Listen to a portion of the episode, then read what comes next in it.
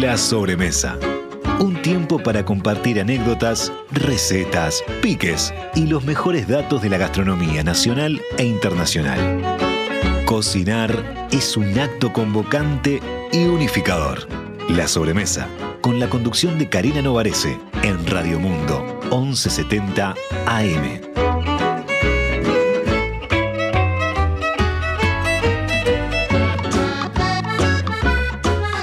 Presenta la sobremesa Productos Gourmet de Alimentos de Ambrosi. Más de 50 años en la mesa de los uruguayos.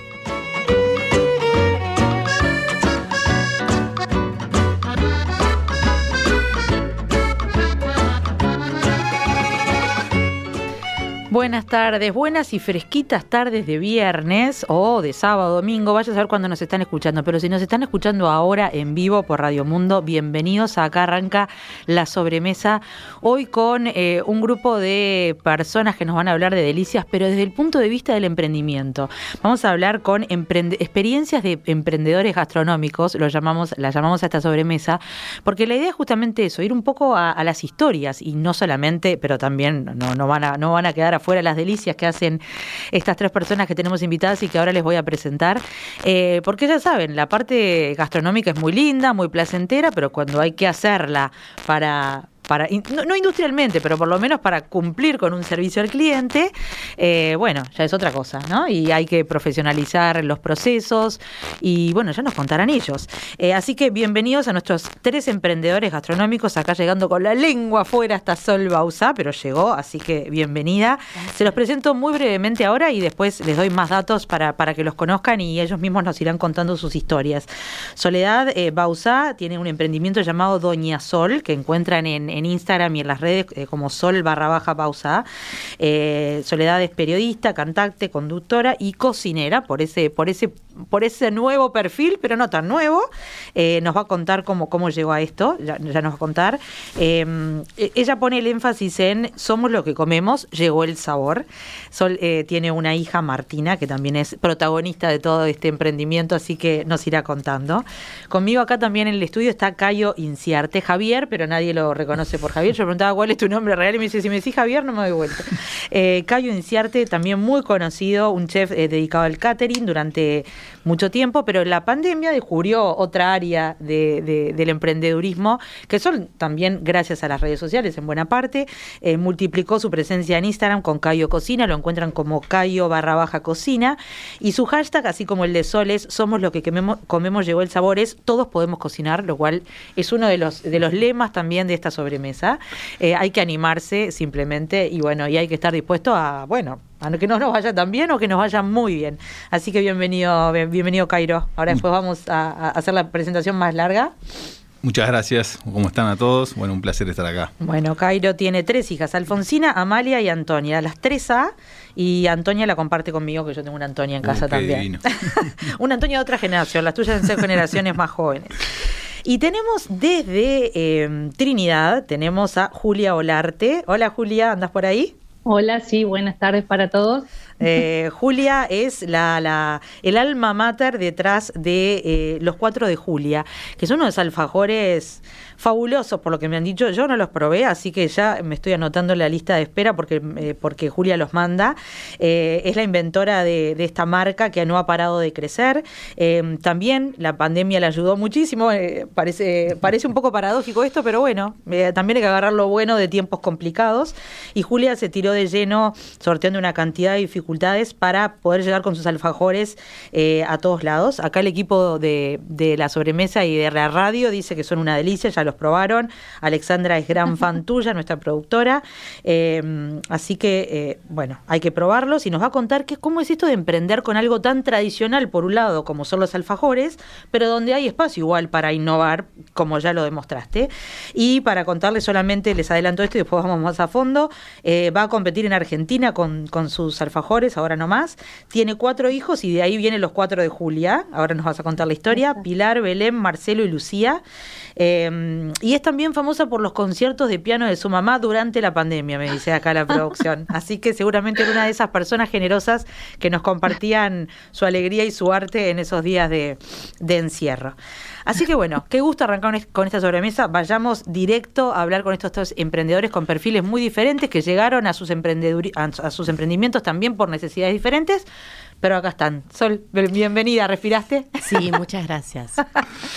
Con poca voz, pero mucha, ah, muchas ganas de estar y, muy agradecida, sorprendida también. Me agarraron desprevenida. No, porque no, a nosotros, a ver, primero que nada, eh, advertencia para nuestros oyentes, los que están escuchando, nos encantan que saben que nos manden piques, o sea que así como estamos con estos tres emprendedores, mándennos o de sus emprendimientos o de la gente que ustedes, a la que ustedes les están comprando, que es la forma también de difundir y de, ayudar a que cada vez sea más rico todo este, este mercado. Yo creo que los emprendedores le traen esa cuota de innovación que a veces nos falta en, determinadas industrias y en la gastronomía es fundamental.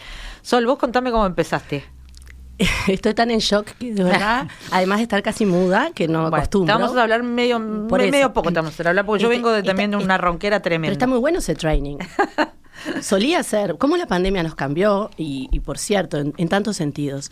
Eh, yo recuerdo una mujer hiper charlatana, hiper ansiosa, avasallante, y la verdad que esa mujer eh, está un poquito sumergida en alguien que está naciendo, que tiene otras características, que cose, que amasa, que espera, que baja las luces, porque la levadura se despierta, mamá. Mi hija decía se despierta, porque hasta noviembre del año pasado no le salía la R, que es una gran... Eh, yo soy primero una pinche.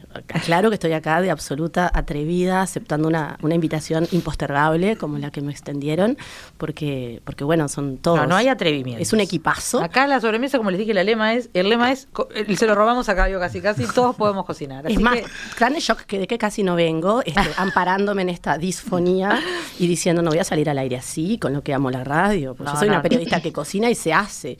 Eh, la, en realidad, eh, eso de soy, viste, es muy relativo porque uno puede decir soy artista, soy feminista, soy ista, ista, ista. A ver, uno es lo que hace, viste que hay, idiomas en los que etre y eh, ser y estar, ¿no? Como que hay unos umbrales que, es muy interesante cómo nos definimos y sobre todo cómo nos descubrimos en esta pandemia, que a muchos sorprendió y a mí en primer lugar, pues, pues no tengo la menor idea de qué hago cocinando, Karina, y de cómo es posible. Bueno, pero la, ojo, a ver, vamos a darnos todos para adelante un poquito porque la mm. gente que le está comprando a, a Sol, que ella empezó con sus colegas mucho, con, los periodistas, con las redacciones, me dicen que la pascualina es eh, inigualable y que eso de cocinar casero, que no le sale bien a todo el mundo o que no tiene el tiempo. Sí, ese es un eh, gran tema. Es, importante. Así que ahora vamos a ir a esas cositas. Muchas este, gracias por lo que estás repitiendo de que mis colegas, bueno, dicen, y eso es... Al contrario. Eso es, una especie de brand o de, sello de, bueno, ahí le cocinas a la crema la cultura del periodismo vernáculo, palabras textuales. También reconozcamos que los periodistas en, a veces en la locura de los cierres comemos muy mal, entonces tener un, buenas opciones eh, siempre es muy valorado, que no sea solamente el delivery del bar, que bueno, también se agradece. Me consta, chino barato, decían algunos compañeros cuando iban a buscar, que bueno, es una gran cocina, por supuesto, nos puede dar este, muchas clases, Cayo de la cocina de Asia, pero de verdad, casi colapso cuando me asomé anoche a tu Instagram, dije, no voy, no, voy, cancelo. Bueno, porque Cayo ya es una celebrity del Instagram. Bueno, sí, sí, ¿cómo que no? No quiero nadie echándose para abajo acá, ¿eh? Mi hija como loca, quiere que le cocine todo, quiere las pechuguitas de pollo, quiere todo ahora, el rol de canela. Yo voy encantado a tu casa Pero vos vos empezaste antes de tu fama instagramera, digamos. Julia, mirá que te estoy mirando, ahora voy, ¿eh? Yo, bueno, yo como te contaba un poco, yo en realidad, bueno, para los estudios no, no, era mi fuerte, era, bueno, de esos muchachos medio distraídos, que, me gustaba hacer travesuras. Y bueno, mis viejos en un momento me, insistieron por la cocina, y bueno, arranqué un poco por ese lado. Al principio, ya te digo, más por, por ir y bueno, y cambiar un poco el rumbo. Pero tal, al final me, terminó gustando, empecé haciendo pizzas en las casas, iba a las casas hacía pizzas, vendía prepizzas. Y bueno, y a poco te, empieza a picar el bichito, te empieza a gustar más. Este, empiezo a investigar un poco más, a cocinar un poco más. Empezó con catering, un poco más grande, fiesta de 15, casamientos. Iba a cocinar risotos, paellas a las casas. Medio atrevido al principio, con conocimiento, pero bueno. empezamos atrevido al principio. Siempre hay, que, hay que caretearlo un poquito, con algún conocimiento y bueno. Y nada, obviamente con la pandemia, por un lado fue increíble, el catering fue desesperante porque obviamente no, había una fiesta, no había nada, pero a, nivel de, Instagram y eso, sí, explotó sin duda. Yo empecé a hacer, daba clases por Zoom, la gente se anotaba, se, se, reenganchaba, porque la gente en las casas era como un programa re divertido. Y bueno, y ahí empezó un poco el Instagram, que el Instagram, lo, bueno que tiene, que también a mí me llevó a cocinar mucho más, a probar, a seguir a, cantidad de gente, porque la verdad que hay cocineros alucinantes en Uruguay y en otros lados, que lo seguís y sacás ideas y copiás y no sé qué. Y bueno, y eso me llevó a, bueno, a cocinar mucho más.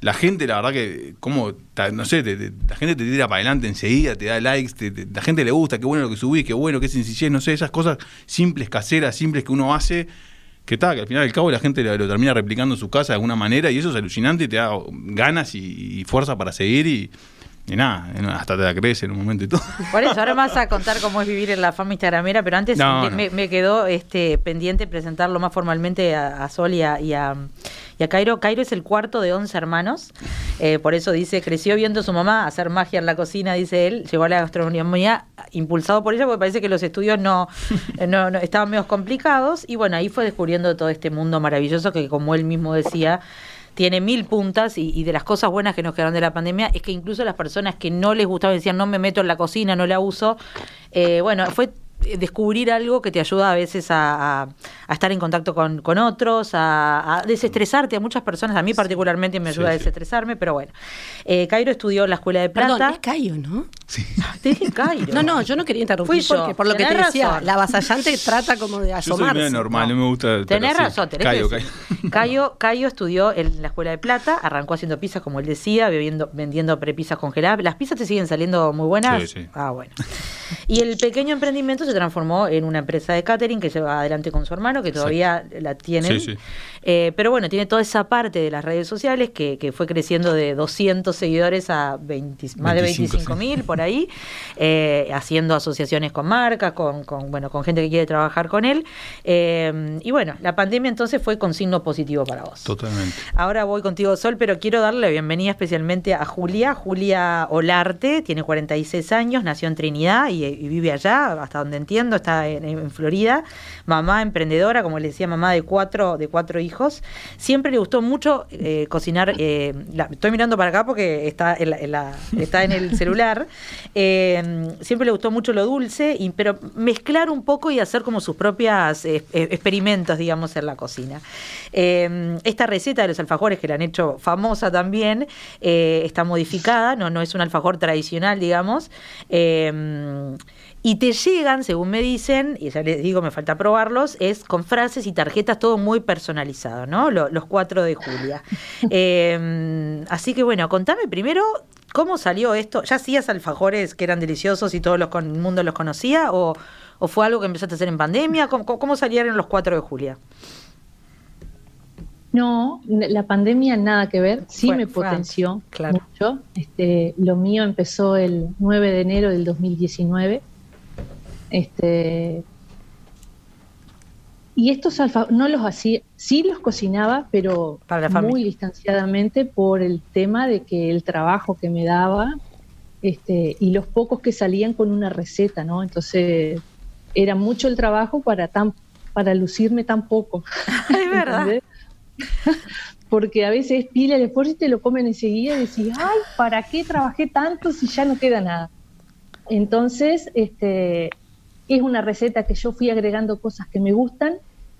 Este, mismo de, adolescente yo cocinaba y si, me quiero acordar qué hacía, no puedo acordarme porque mezclaba cosas que quedaban riquísimas en ese momento, ¿no? Pero nunca noté eh, qué era. Eh, y mi hermana a veces me dice, ¿vos te acordás aquello que hiciste?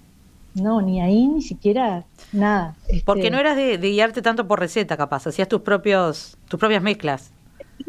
Sí por recetas, pero eh, agregando cosas que a mí me gustan. Que yo digo, si, si esto me gusta, puede funcionar en esa receta. Así era. Este, de inventar, no, no, nada. Agregar y sumar cosas, sí, eso sí. Los, este, cuatro, bueno, los 4 de julio vienen en chocolate, chocolate blanco, 4 de julio. Estoy inventando todos los nombres hoy. Chocolate, chocolate blanco, nieve, coco y membrillo. O sea, ya te fuiste ampliando la, gama. Ah, mira, ese no la tenía. Pero todos tienen una, una, una, base, una, base, una masa básica, ¿cómo, una masa básica, ¿cómo lo, lo, lo, sí, eh, planeas? sí, sí, la masa en sí son este, los que llevan baño de chocolate van con la masa de cacao y los que llevan el baño de chocolate blanco con masa de vainilla. Esa, la base de la galletita en todos es igual, varía el relleno. Este, también hago con frutas de estación, hago con frutilla y menta, frutilla y naranja. Oh, qué rico. Este, con, con dulce de zapallo. Este, intenté un día hacer con este, Martín Fierro. Ah. Este, hice con queso y dulce de membrillo, pero hice uno y me quedó tan grande que no podía. No te lo puedes comer. De tan alto entre la galletita. No, además los tuyos, son famosos porque son, son así contundentes, son ¿no? Son polentosos, sí. No, ahora chiqué, ¿sabes? Ahora chuca, Yo tenía un, un tamaño que solo lo vendía en flores, pero me pesaba casi 200 gramos el alcajor.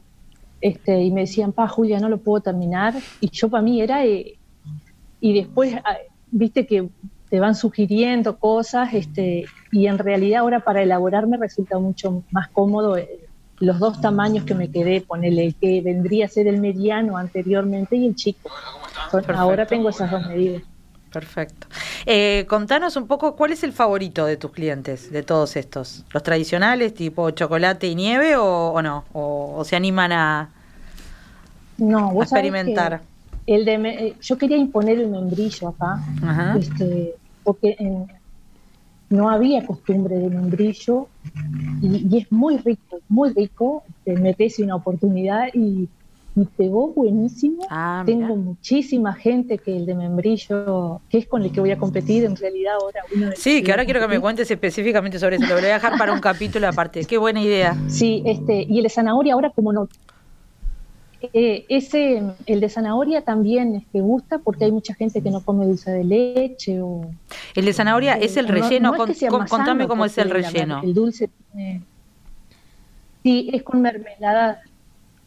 Sí, es mermelada de zanahoria que tiene un poco de limón, pero no ah, eh, la mermelada me la hace otra compañera emprendedora de flores, de Sabores del Geoparque, que ahí... Eh, con ella, me, cuando le digo, mira, quiero hacer uno de frutilla, haceme esta mermelada, haceme es con ella que trabajo, ¿viste? Porque yo no, no me da para, para hacer la mermelada. Eso es importante. en ese terreno. Eso es importante lo que decís, porque bueno, los alfajores de, de Julia, los cuatro de Julia, son bien de, de flores, bien de flores, eh, y forman, acá ellos nos contaban, forman parte de la familia de productos del Geoparque, desarrollados por emprendedoras y emprendedores que viven en el territorio donde se ubica el Geoparque Grutas del Palacio, que es, que es un lugar reconocido por la UNESCO, un lugar hermoso, eh, pero que además, bueno, junta esta, a, esta, a este tipo de emprendedores que, bueno, ya ven, pueden colaborar entre ellos. Así que ya también quiero que después nos cuentes un poquito más.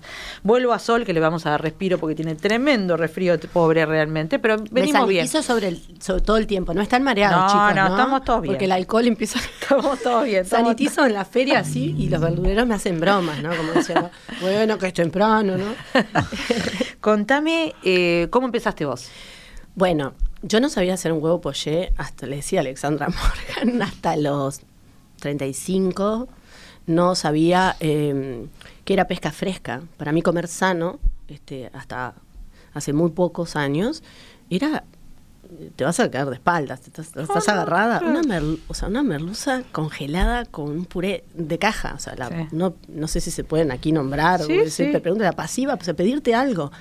Trabajaba eh, ya en un régimen de teletrabajo muchos años antes de esta época de teletrabajo creciente por pandemia y por muchos otros factores y, y, me pedía. O sea, no se me había ocurrido. Como uno lo que no le... Me lleva a reflexionar esto, que lo que no te enseñan, quizá tardes un poco más en descubrirlo o aprenderlo. Entonces te puede llevar a, uy, qué importante aprender a tocar el piano a los cuatro años, o aprender a revolver la bellamela a los tres, como mi niña, que no se quema con el anafe, con su excelente motricidad, pero además sabe que no puede porque quedan grumos, porque lo dijo Paulina Cocina. Entonces, es tan fuerte la influencia, y estoy tan orgullosa además de mi niña, porque básicamente eh, empecé a cocinar a raíz de mi maternidad, a raíz de querer darle lo que yo no había recibido, comida casera, lactancia materna, todo lo que yo no tuve, traté de dárselo, convencida de que era la crianza respetuosa y claramente somos a ver, cocinamos, alimentamos a personas, a nuestras familias, con Cayo, con Julia y también a personas que confían en lo que elaboramos, que se necesita mucha confianza, porque la decisión de compra de comer y casero, no industrial, porque el que busca casero justamente está desconfiado de lo ultraprocesado. Entonces, mi maternidad, o sea, la alimentación complementaria, como se llama la que reciben las criaturas a partir de los seis meses, ya de pique arrancó con no ultraprocesados, ¿no?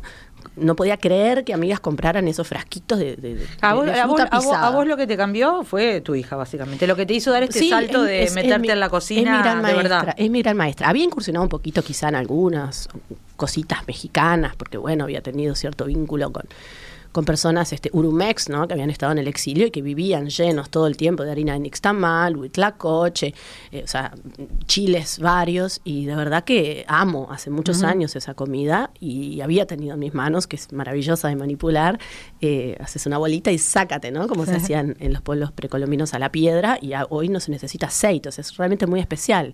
Y aquí te comprabas las las, este, las tortillas hechas o hechas, muy difícil de conseguir. Eso era una pasión pre Doña Sol. Claro. Pero con Martina, realmente en la complementaria empecé con los bocaditos, el llamado, ¿cómo era? Baby led weaving, weaving.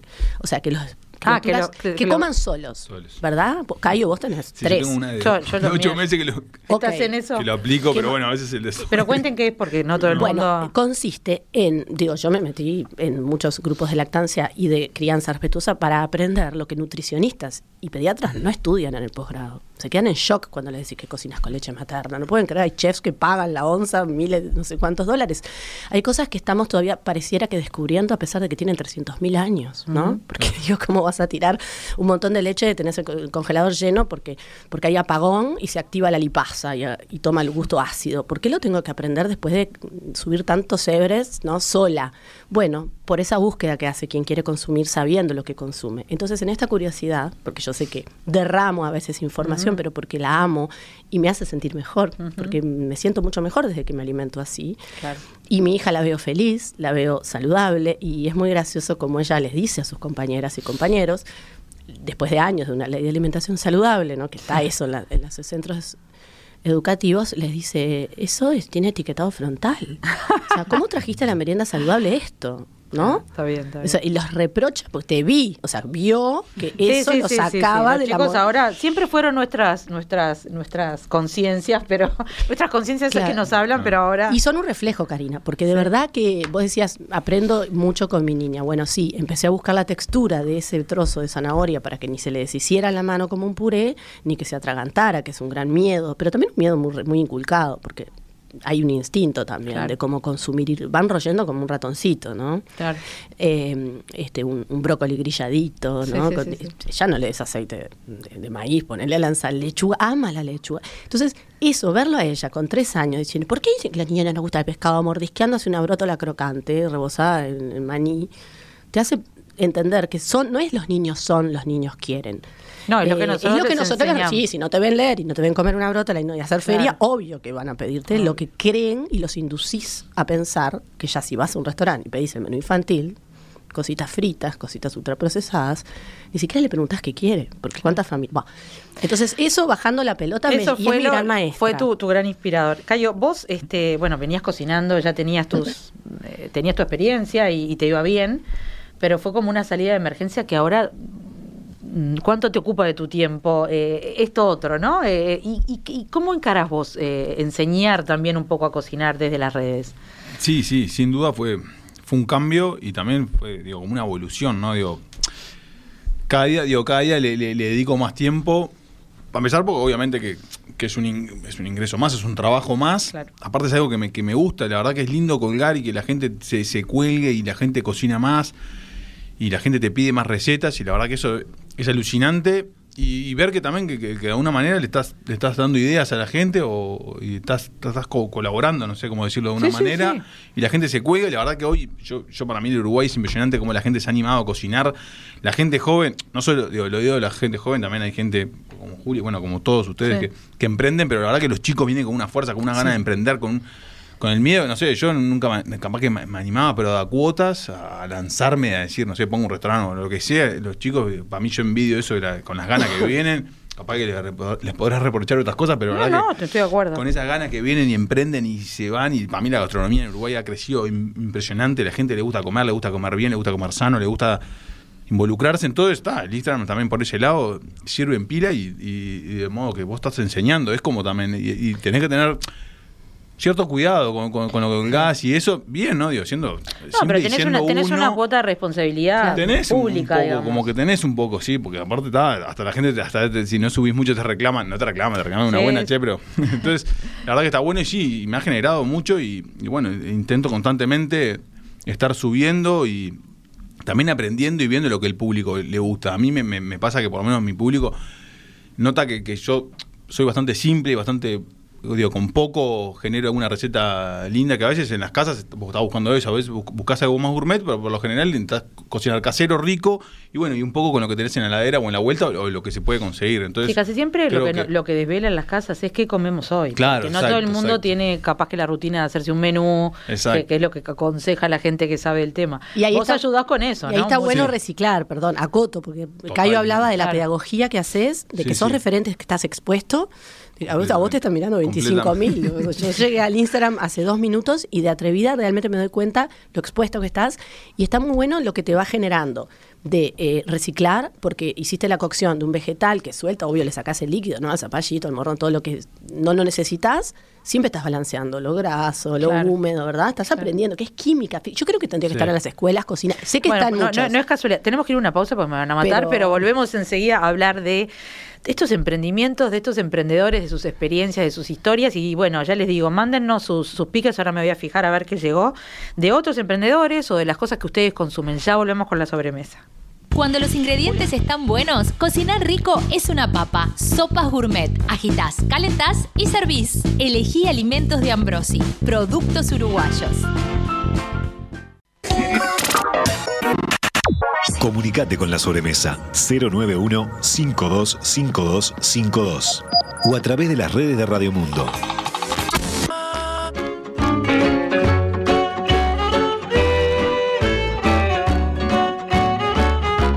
Volvemos, volvemos, estamos de charla acá, así que si sienten este, eh, bueno, murmullos es que estábamos de charla. Eh, a ver, eh, me, corrijo, eh, Julia está en Flores, obviamente. la típica uruguayés de, confundir Flores con Florida. Karina llegó al viernes destruida. Le dice Cairo a Cairo, claro. Eh, Florida en vez de Flores. ¿En qué más metí la pata? Con Suele todavía no metí. Pero bueno, gracias Ana que me, que me corrigió eso con mucha razón. cosas que quiero decir ahora antes que me olvide. Uno, qué rico café estamos tomando de, Lab Coffee. Muchísimas gracias, de Lab. y después a los oyentes les pido, o los que están escuchando ahora o lo que nos escuchen después, acuérdense que nos pueden escuchar en la web, que quedan en las, diferentes plataformas, eh, que queda la sobremesa. Recomiéndanos dónde comen o qué buenos emprendedores de empanadas hay. Por la semana que viene, si podemos, o la otra, vamos a hablar de empanadas. Así que Estamos esperando sus mensajes sobre empanadas. Cosa rica la empanada y sobre todo las empanadas de carne bien hechas. Esa soy una fan yo en particular. A cuchillo. A cuchillo. Pero bueno, también habrá otros. O sea, ustedes tienen unos datos eh, de, de buenas empanadas. Capaz que hacemos como la semana pasada que terminó armándose un ranking así natural eh, de los chivitos que la pasamos bárbaro y nos quedaron una cantidad de piques para ir a comer. Pero bueno, estábamos conversando acá con, nuestros tres emprendedores de cómo habían empezado y Julia nos contó que lo de ella este, fue pre-pandemia. Ahora nuestra vida es pre y post-pandemia. Eh, pero Julia, vos empezaste, ¿por qué empezaste en realidad? Porque te decía todo el mundo que tus alfajores eran fabulosos. ¿Qué hacías antes? ¿Tenías ¿Tuviste más tiempo? Contame un poco ahí cómo, cómo largaste eh, como algo profesional. Eh, no, yo arranqué por mi separación. Claro. este, ahí era en un momento de bajón. Este, yo eh, no, estaba, no estaba trabajando, estaba en casa con los cuatro y, quería sentir, quería hacer algo para sentirme bien. Este, y hasta el día de hoy te digo que los alfajores son mi terapia. Empezó como una terapia. Claro. Este, pero que en ese momento cocinaba cuando me sentía bien. Eran tres días bien, tres días mal, y, así iba, ¿viste? Hasta hoy quiero cocinar, hoy. Pero de a poco empecé a sentir que en ese lugar este, me empecé a sentir cada vez mejor, más motivada, no pensaba, me dedicaba a hacer algo que a mí me sentía feliz Este, y o sea, fue como tu terapia, digamos. tu, inicio de, de, terapia. Sí, claro, sí, pero así hasta, sin duda, y hasta el día de hoy, con la diferencia que hoy ya no me puedo acostar cuando no quiero, porque tengo tanta responsabilidad, tanta, eh, tantas cosas que cumplir, que, que lo dejo, que le digo, no, ahora no, no puedo, y después te olvidas de, de, que tu momento de bajón y seguís, estás enganchada y... Claro. Y así voy. Bueno, fue, un, fue un, entonces para vos fue como un, nuevo un, nuevo camino en la vida de alguna manera. Y ahora cómo, cómo lo estás manejando cuando eso empieza a crecer, porque también eso quería hablar con ustedes, con los emprendedores. Eh, no es fácil, a veces está muy bueno tener eh, respuesta, pero hay que aprender a compasar esa eh, esa demanda eh, adecuadamente para que los productos sigan siendo como ustedes quieren, ¿no? Vos en tu caso, ¿cómo, ¿cómo, lo seguís haciendo vos sola? ¿Te ayudan? Eh, no, este, hoy en día tengo tres chicas que me dan una mano porque pasé de hacer seis, que fue mi primer venta, este, y hay meses que he llegado a hacer más de 10 mil. Oh. Entonces, este, es mucho eh, es una responsabilidad porque si hay algo que me propuse es que como hice el alfajor el primer día, va a seguir el alfajor hasta el día que decida no hago más. ¿Entendés? Entonces eso es algo que, a las chicas este, se los tengo como muy bien marcado porque si sale un alfajor mal o lo que sea, ¿a quién van a ir? Ah, Julia, tal cosa. Y digo, y la cara soy yo. Entonces, este, Sí, esa es la parte importante de, esto, que creo que Cayo un poco lo dijo, sí, la confianza y la responsabilidad que se genera en todo esto. Estamos hablando que no deje de ser artesanal y casero. Exacto, exacto. Claro, es que, y, pero mirá que he recibido ofertas de muchísimos lados, de muchísimas personas, este, para darme plata, para, para comprarme máquinas, para que ellos se asocian, que me dan, que me muchas gracias, pero no, porque yo lo quiero artesanal así. Claro. Este, demoraré más, de te demoraré más en cumplir, porque me lleva mucho tiempo para alfajor, ¿entendés? Entonces no, e, es lo que yo, a mí me gusta así, de esta forma, y, como arranqué, voy a seguir. Ojo, no, no agradezco todas las opiniones que me dan, pero lo quiero artesanal. ¿Viste? Y, tal, por eso eh, a veces la gente dice, ah, el alfajor es caro. Pero ¿cuánto tiempo, cuánto elaboración? Porque a veces este, te comparan con, con otro alfajor. Y bueno, está, pero ellos lo hacen en, cantidades, lo hacen con... Lo que yo te hago es algo como personal, ¿entendés? Sí, sí, sí, eh, eso hay que tenerlo en cuenta y creo hay que, defenderlo. sí, creo que los consumidores de a poco los, la, gente se va dando cuenta, ¿no? A ver, eh, el tiempo que te lleva, los, los, los ingredientes que utilizás, eh, que es algo artesanal y no, y no industrial, sin ponerle ninguna calificación a nada. Es simplemente que a vos te lleva cierto tiempo y ciertos ingredientes y ese es el valor que tiene tu producto. Y estoy de acuerdo que también se lo valora por eso, ¿no? Eh, ahora quiero que me cuentes un poquito lo del membrillo de Argentina, pero, pero voy con Cayo para que me cuente cuáles son tus favoritos de, de lo que vos mismo haces. Todo te gusta a vos. Sí, Por suerte soy un fanático de la comida, me encanta, me encanta. Voy probando todo, pero ahora en invierno, sé, la comida de olla creo que es mm. magnífica, de un guillo de lentejas o no sé, un ragú o no sé, hay tantas opciones que es impresionante. Yo intento ir variando y por suerte en casa mi señora me acompaña, que también le gusta comer, y, y bueno, mi familia también, a todos. Este, a veces le estoy un poco en el de mis hermanos a veces y amigos me reclaman que les cocine un poco, pero bueno. Ese es el karma de los cocineros, ¿no? De que siempre le están... Este... ¿Y cuando, cuando, cuando? Bueno, pero, vos trabajás de eso, ¿no es que sale? Claro, obvio, pero no sé, me gusta, me gusta y me gusta ir probando comida peruana, comida mm, india, comida mm. china, no sé, con todos esos sabores que también uno va descubriendo, porque acá en Uruguay hace tiempo no se conseguía tantas especies, ahora conseguís de todo. Entonces, no sé, vas probando salsita, bueno, comida mexicana, con, todos esos mojos que hay, no sé. Sí, el uruguayo, eh, lo que ha pasado en las, en las sobremesas que nos empiezan a contar la gente que trabaja en estos temas es que el uruguayo se está animando bastante más que en otras épocas, que no nos animábamos, pero tampoco teníamos, como vos decís, los, los ingredientes, los sabores, las especias.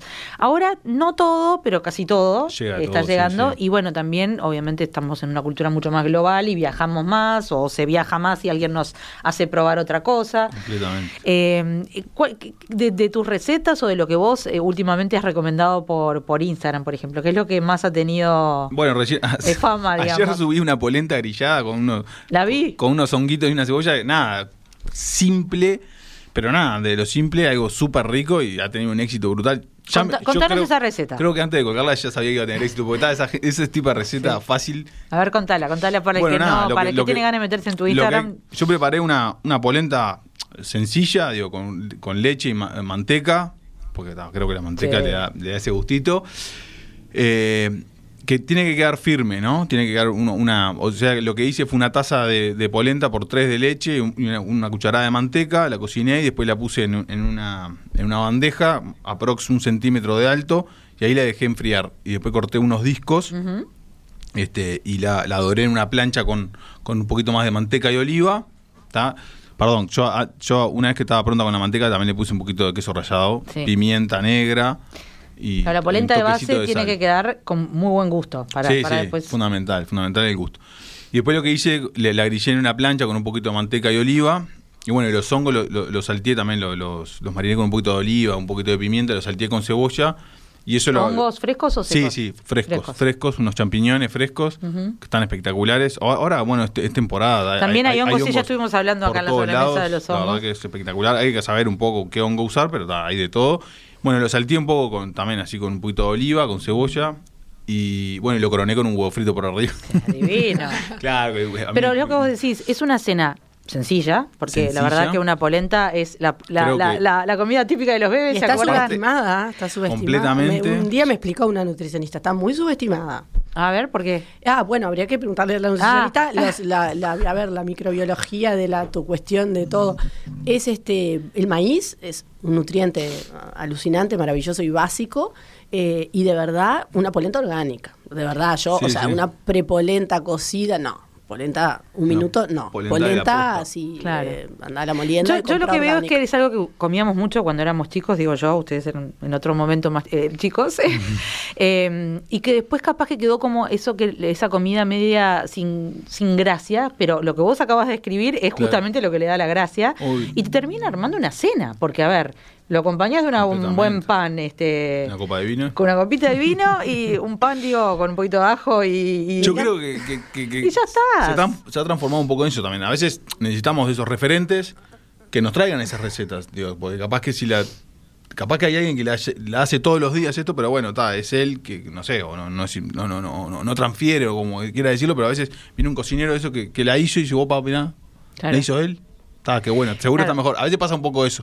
Y después animarnos y confiar en tus instintos y también eso. y la ¿no? gente, la gente ah, ¿qué- ¿qué, qué te transmite a vos que, lo, que, que se anima? Gente que nunca cocinaba se- se, se empieza a reanima. A animar. y ahí vos me decías mensajes- los jóvenes sobre todo, Sí, ¿no? los jóvenes es impresionante. Yo, bueno, yo hago, hago, en casa justo también, bueno, hice una reforma porque hice una cocina más grande para poder eh, invitar ca- a, casa, hacer cursitos, hago, eh, no sé, Para eh, niños, hago menú. yo quiero mandarte a mi nena. Para niños todavía me, me- me- me han pedido.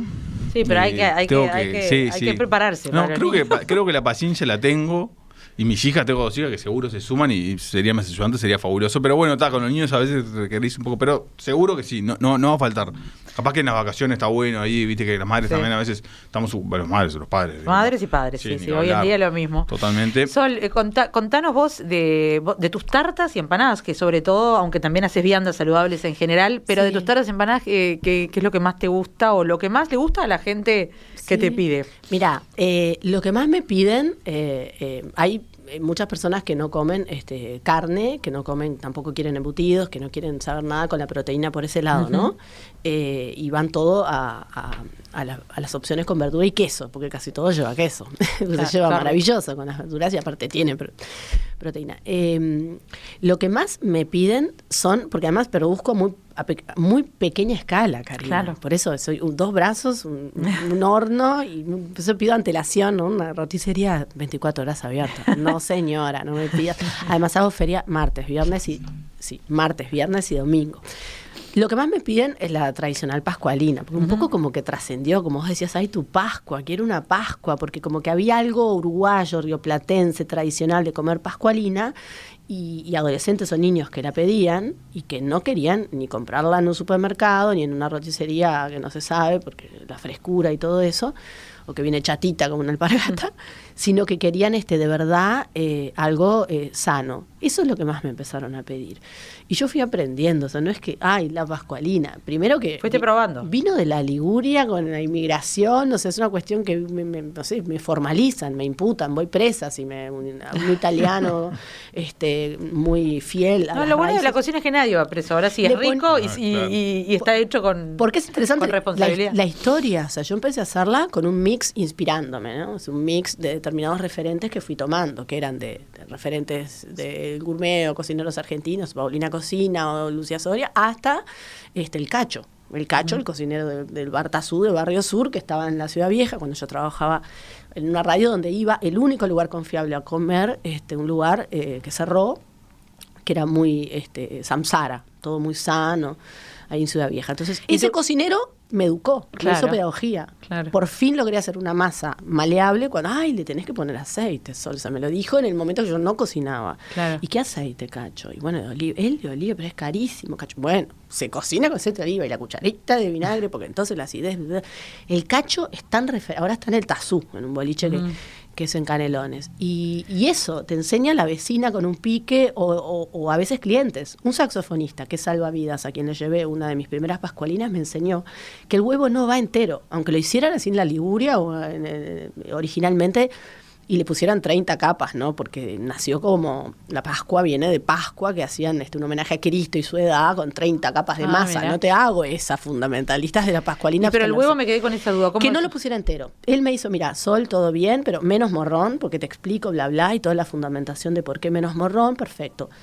Así como me saltó otra clienta, periodista, a mis hijos ricota sol, no. Pues ahí empecé a hacerle una bella, empecé a buscar alternativas para cómo la verdura. El huevo se sobrecocción, se sobrecuece. Ah. Karina, algo pasa que los huevos van crudos. Ahora acá hay una. Ah, perdón, claro.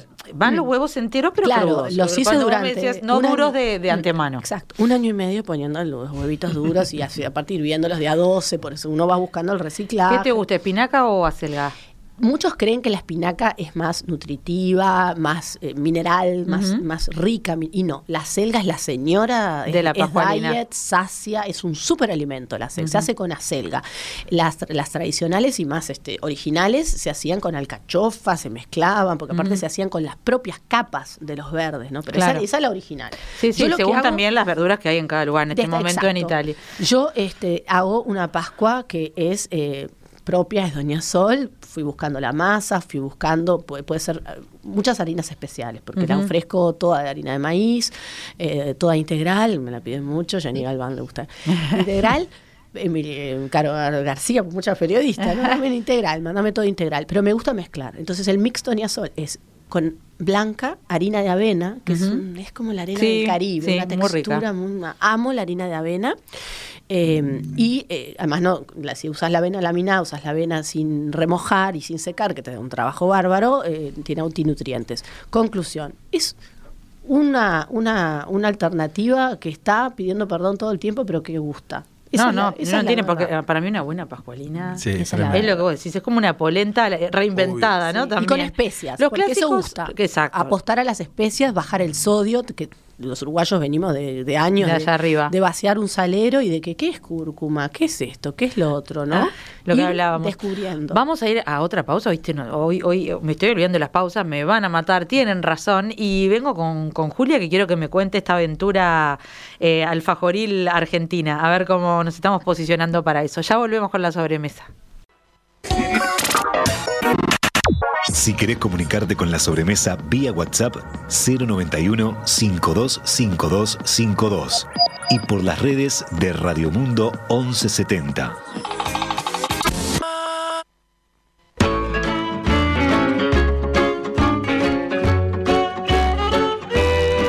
Volvemos con la sobremesa, nos queda tanto para hablar con estas tres personas que se dedican a la cocina desde, desde el amor, desde la conciencia de lo más saludable, desde el compartir y que la gente empiece a, cocinar en sus casas y desde lo puro artesanal, como nos contaba Julia, ¿no? que por ahora resiste con su artesanía de alfajores y, bueno, mucho orgullo. También quiero agradecerle a los oyentes que nos están mandando ya piques de empanadas. Acá tengo, este, te paso el contacto de una, una una cocinera emprendedora que hace empanadas de carnes, Liliana Riola, así que seguramente vamos a, recomendarla. Las empanadas La Martina, bueno, hay una cantidad, muchas gracias. Estamos leyendo todo y me anoto para, para la semana que viene.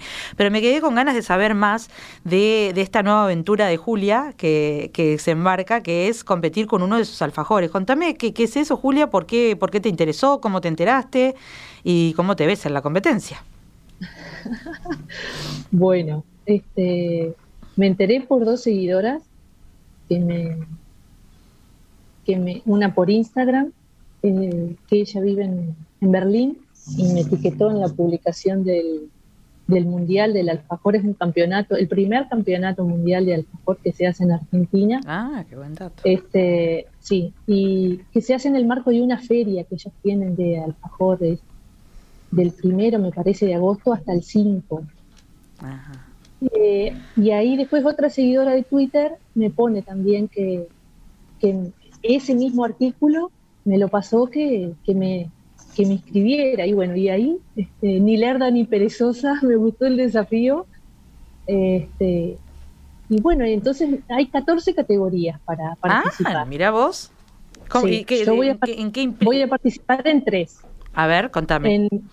llevo tres alfajores eh, uno, este, el de zanahoria, que entraría como exótico en la categoría de exótico, eh, el de membrillo con baño de chocolate blanco, que entra en la categoría de ah. frutales. Acá que por si no nos ves, Cayo y yo estamos haciendo el de membrillo. Qué te lo voy a mandar porque realmente es muy rico. es muy rico. Este, y después voy con el clásico de de masa de cacao rellena de dulce de leche y, baño de chocolate. Este, que ese ya es, un desafío personal que quiero que quiero porque quiero saber cómo está mi claro porque es una categoría que parece la más sencilla pero seguramente será más complicada porque es donde eh, donde porque es donde estamos todos los clásicos. digo eh, claro entonces eh, eso ya es como algo mío viste de saber bueno mi alfajor está en el montón. Claro. Porque tengo muchos, este, viste que las, tengo una excelente relación con las redes y, me ponen que es riquísimo y todo, pero yo súper agradecida con todo eso, pero acaba de haber chef que los van a probar, que te los miran de arriba abajo. Tengo que mandar por cada categoría 24 alfajores. Ah, eso te iba a preguntar, no este, se cocina y tenés que mandarlos. No, no, eh, sí, tengo plazo hasta el 30 de julio eh, y ellos los van a comer el 4. ¿Viste? Cuatro empiezan. Y bueno, entonces ahí los voy a ir a llevar. Tendríamos, tendríamos que hacerle una entrevista a uno de los jurados de Alfajores, porque por un lado debes, por, por ahora debe ser una maravilla, pero por otro lado debes quedar hasta acá. Claro, podemos hacer de pará, si pará. Y ayer me escribí, ah, y son tres chefs y un sommelier de alfajor, que yo no sabía que existía ese nombre.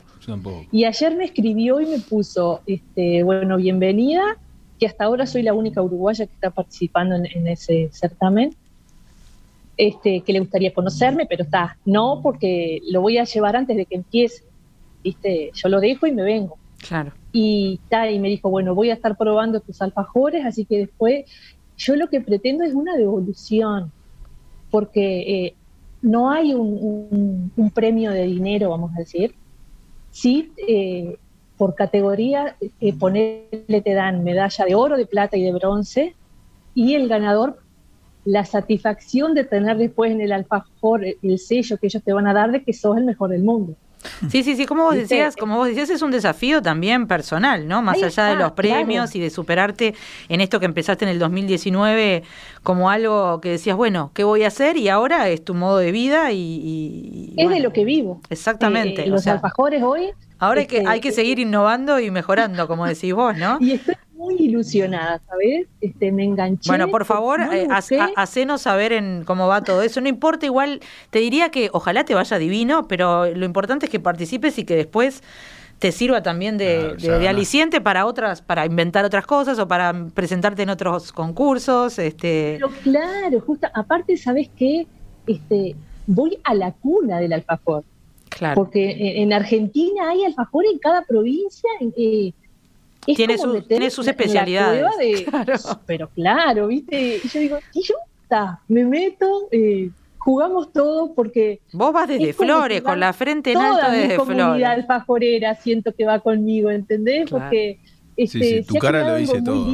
sí, sí, es divino, ¿Eh? divino. Tu cara lo dice todo. Que estás contenta, claro. Yo estoy muy feliz. Julia, y, me estoy terminando, pero bueno, me quedan mil preguntas, pero ya saben, en la sobremesa intentamos eh, por lo menos introducirles gente, conceptos, cosas que nos parecen interesantes que pasan en Uruguay.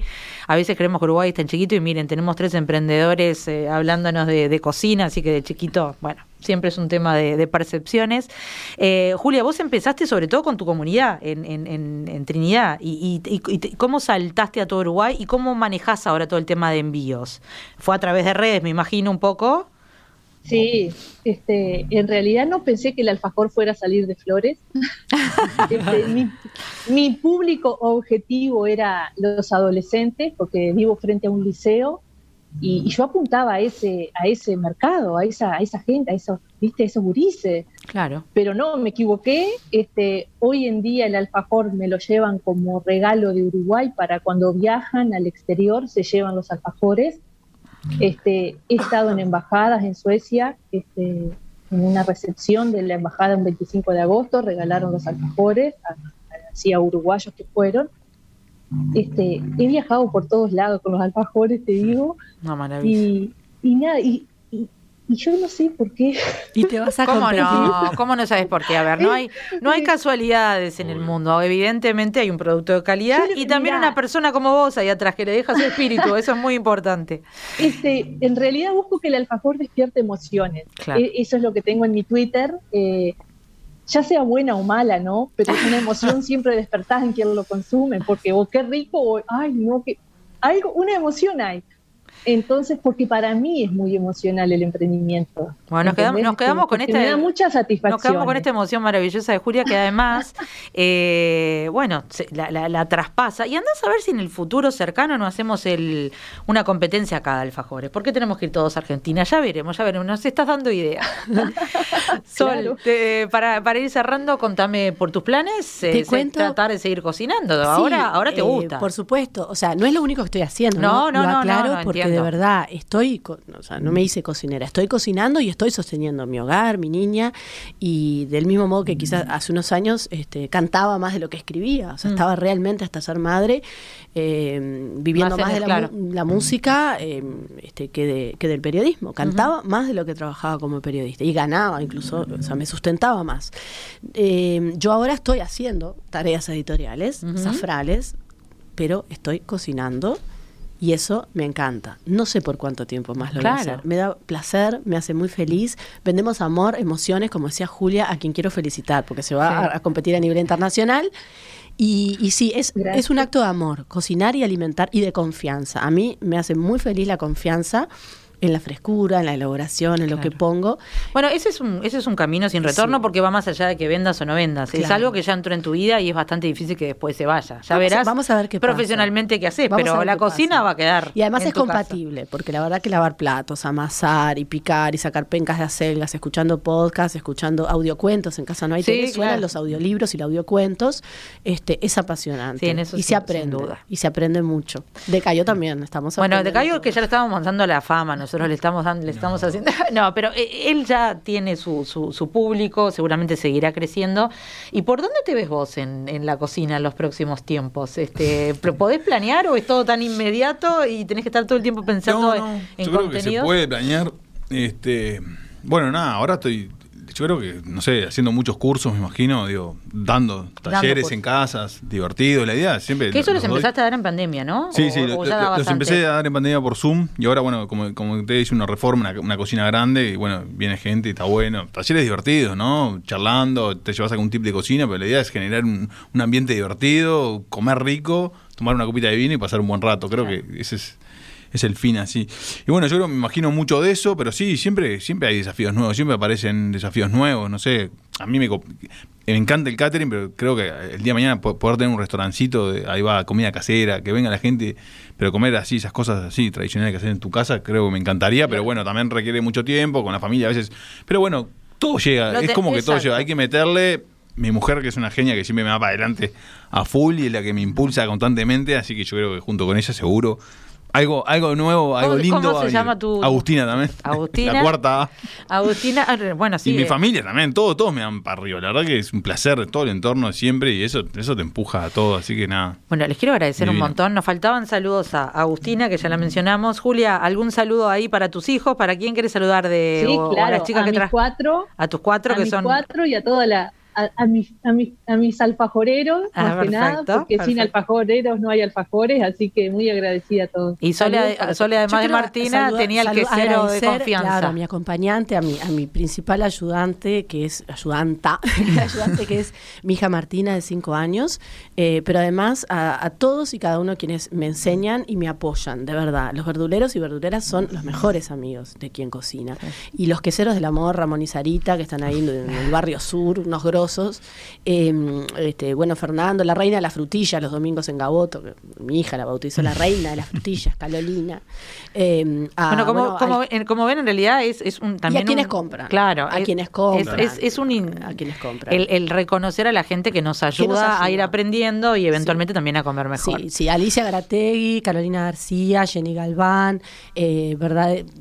Gracias, gracias periodistas. Mucha gente, claro, muchos periodistas, muchos periodistas y, artistas, realmente. Bueno, yo les quiero agradecer a ustedes, a Julia, a, Cayo, a, Sole que estuvieron por acá. Y Cami Zapín, perdón, que está en la cita rosa esta noche, un cáter, yo no puedo creer que voy a llegar al backstage con las, em, ¿Viste? empanadas. Como dice Cayo, de a poquito, de a poquito. Tremendas cantautoras, hola, así llegó el sabor.